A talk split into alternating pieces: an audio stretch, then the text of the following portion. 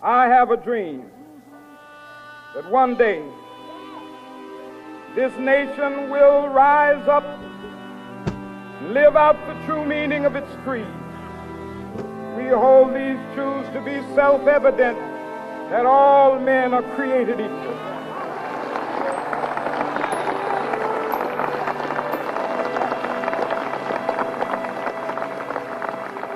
I have a dream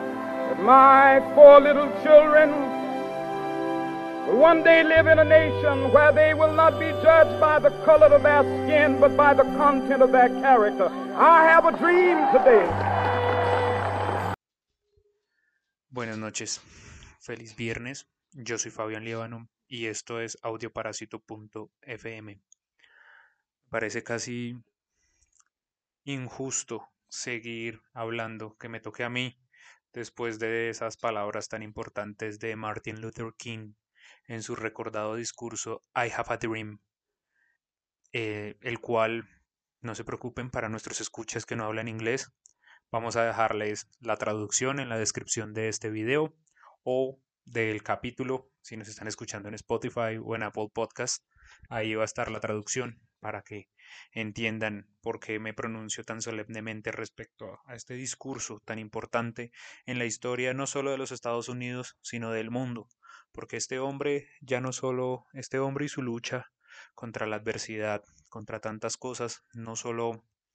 le pertenece a ellos, sino a nosotros, a todos en el mundo, a todos quienes queramos luchar por algo mejor. Y como les había contado la vez pasada, con un, poquito limitadito técnicamente. Ya hemos reparado todas esas dificultades y estamos felices de iniciar con ustedes este nuevo especial, esta nueva tanda de 5 o 6 episodios hablando sobre lo que inspira este podcast, que de hecho está en su descripción, si ustedes se dan cuenta, habla sobre contracultura. Pero ¿qué es contracultura? La definición es que sea todo lo contrario hacia los valores apropiados por la sociedad y si hubo algún periodo de tiempo donde realmente existió esa contracultura, como la definimos literalmente, fue la década de los 60, porque además de una revolución musical, una apropiación de la juventud, de aparecer, de dejar de estar tras bambalinas como esta transición incómoda entre la infancia, donde amas Disney, o la adultez, donde amas la revista Forbes. Los 60 nos dieron lugar a muchísimas cosas. Como lo hablábamos en el capítulo pasado, fue tal vez una ejemplificación de la iluminación de Buda a una escala casi planetaria. Muchos jóvenes se dedicaron a muchas cosas, a descubrir muchas cosas, tanto en música como en arte, como en política, como en comedia, como actuación. Muchísimas cosas se desataron en este periodo. Y muchas, y una de las más importantes de la que vamos a hablar hoy, es el movimiento por la libertad, es el movimiento de los derechos civiles en Estados Unidos, donde se, se tumba el sistema Jim Crow de opresión, que es similar a un apartheid, y se da lugar al principio, yo diría, del fin del racismo en los Estados Unidos, porque aún no acaba. 40 años después, 60, 61 años después de la década de los 60, seguimos luchando, allá siguen luchando, acá seguimos luchando por igualdad, por libertad y por muchísimas otras cosas que se enunciaron, porque, como bien lo dijo Martin Luther King en su momento, tengo un sueño, un solo sueño, y es seguir soñando.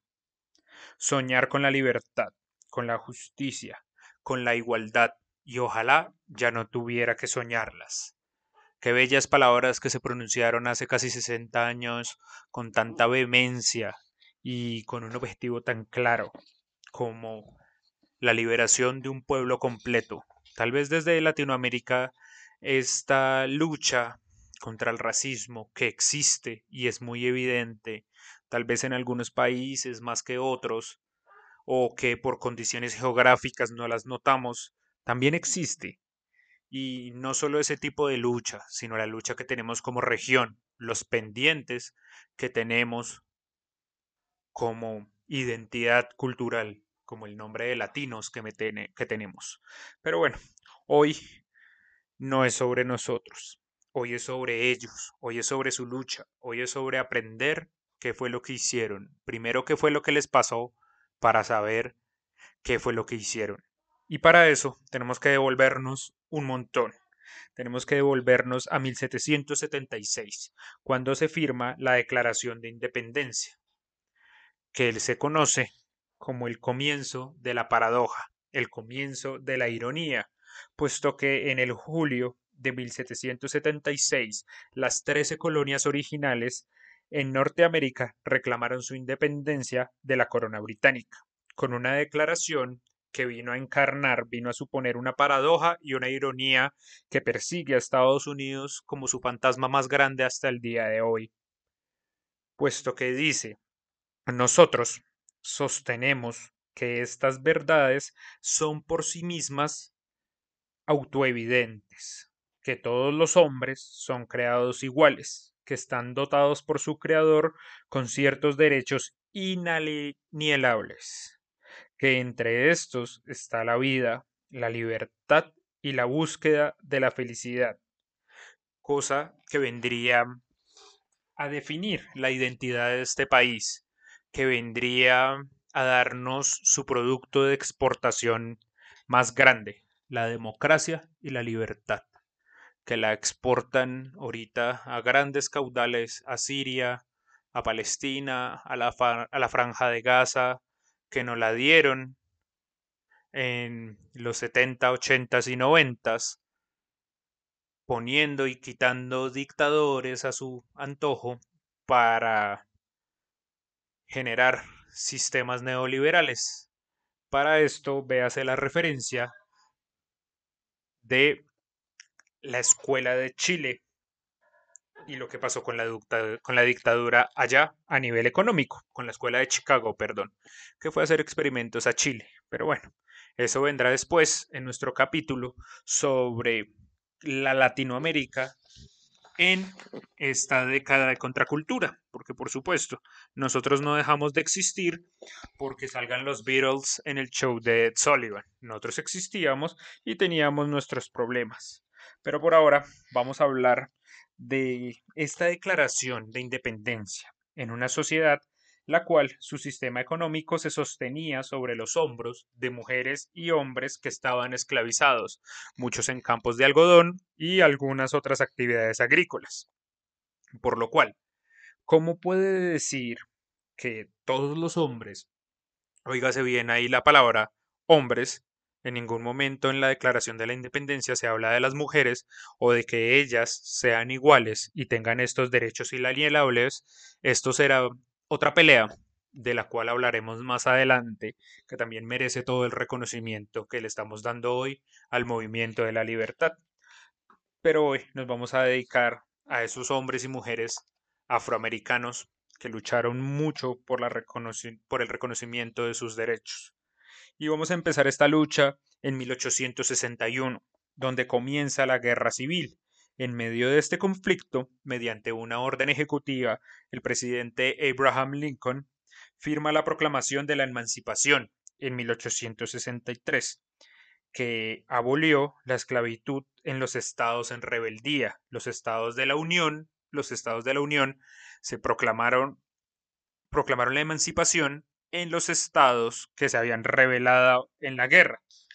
que son los estados confederados se conoce como confederados. Luego,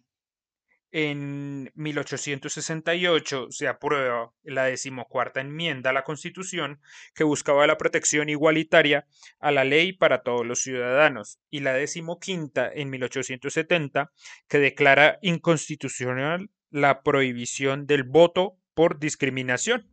para garantizar que este derecho tan importante en cualquier democracia, cuál es el voto, se dé para todos, incluidos a los afroamericanos. Todo iba bien, inicia un periodo conocido la Reconstrucción, donde los afroamericanos empiezan a hacer cosas, a tener universidades, a tener educación, a ganar dinero, pero obviamente después de haber construido un sistema de años donde se sostiene la economía sobre estas personas esclavas, pues a sus jefes, a sus dueños, digámoslo, que es un concepto completamente mal usado, pues no les va a gustar, por lo cual inician organizaciones como el Ku Klux Klan y las camisas rojas, a pesar de las, de las aprobaciones de las nuevas leyes para garantizar la protección de la población afroamericana. El apoyo tácito del norte de la Unión, que fueron los quienes ganaron la guerra, se vio disminuido cuando, en una reñida elección presidencial entre Samuel J. Tilden y Rutherford B. Hayes, desembocó en el llamado Compromiso de 1877, donde acordaron darle la victoria a Hayes con el compromiso de que las tropas del norte se retiraran del sur, y con esto oficialmente acabó el control federal sobre las poblaciones sureñas y con esto acabó el apoyo para la población afroamericana. Ahí inicia un periodo desde 1896 hasta 1954 conocido como el Jim Crow, que es básicamente un apartheid americano. Es una serie de leyes, una serie de normas que empezó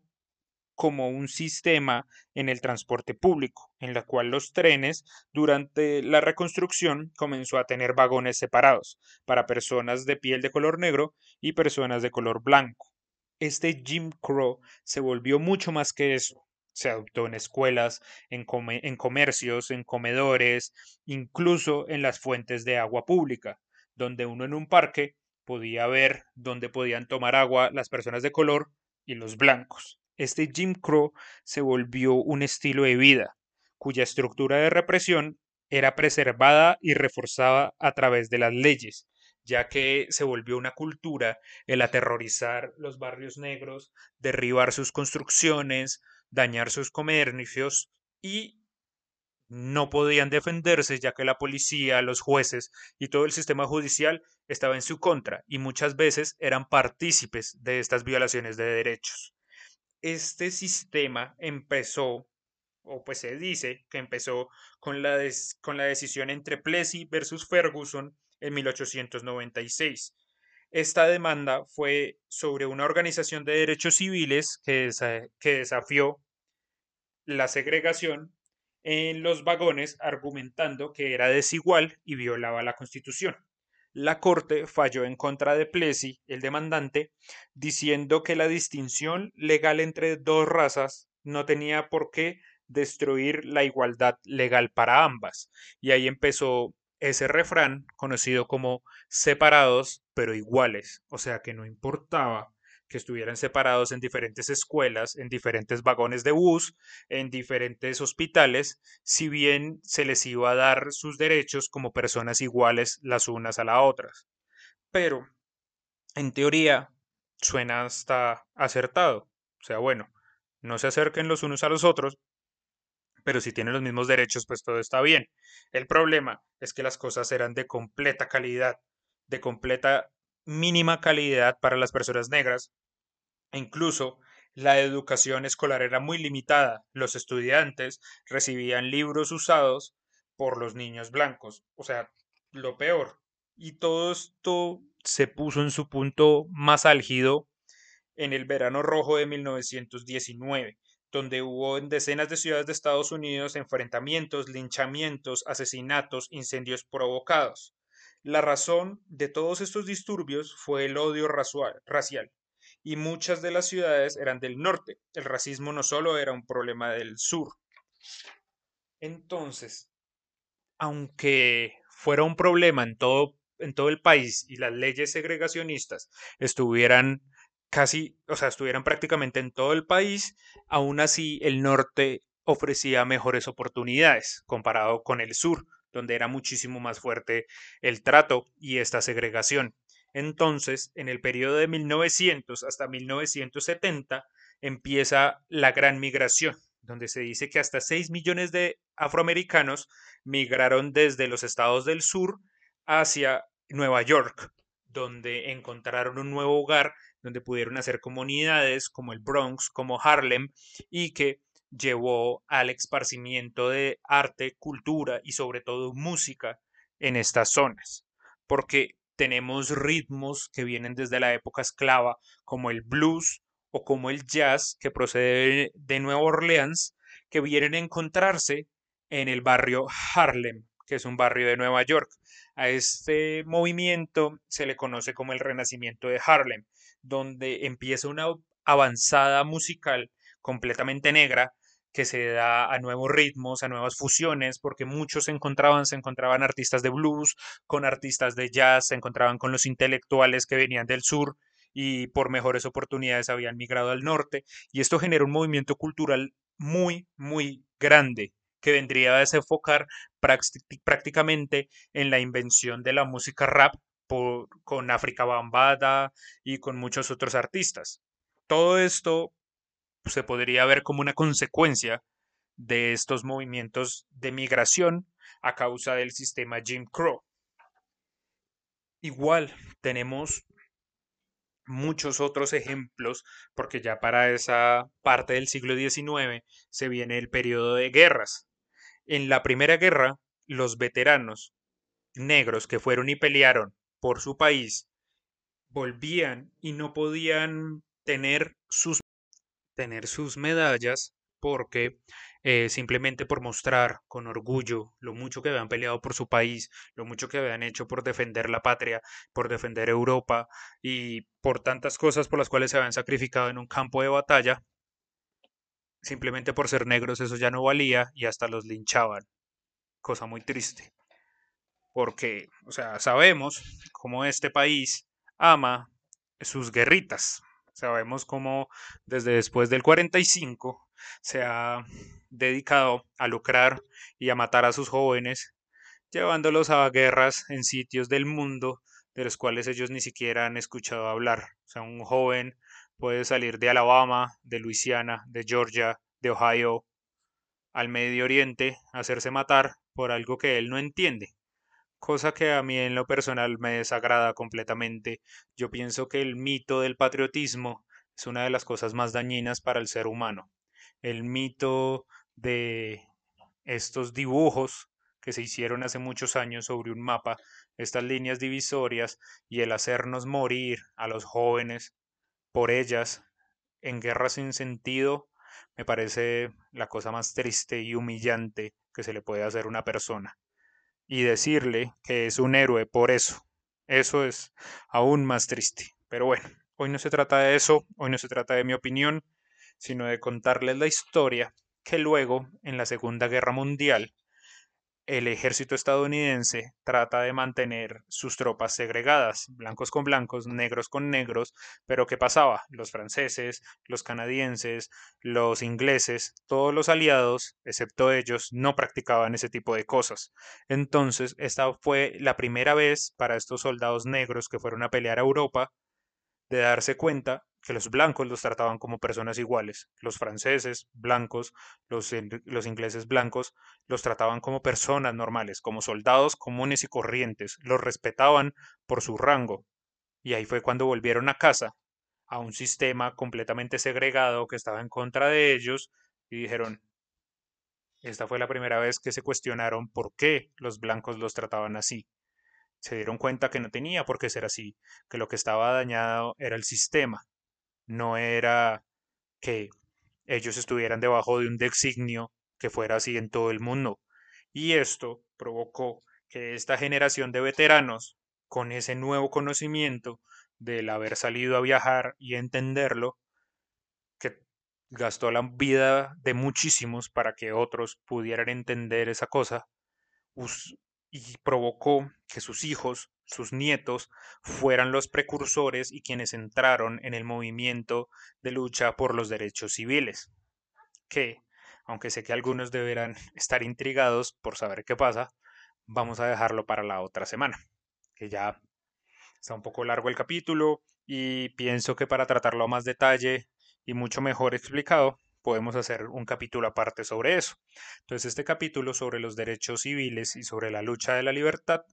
va a ser dividido en parte 1, parte 2. Así que, bueno, esto sería todo por hoy. Muchísimas gracias a los que nos escuchan en lluvia en Chile, los que nos escuchan por Apple Podcast, por Spotify, en YouTube, donde sea que nos escuchen. Muchísimas gracias. Lo mejor que pueden hacer para apoyar este proyecto es hablarle a sus amigos de él, compartirlo, decirles, hey, acá hay un man que me desaburre cuando voy en el bus, que cuenta cosas. Si nos pueden compartir, eso sería una gran bendición para el proyecto. Y no es más,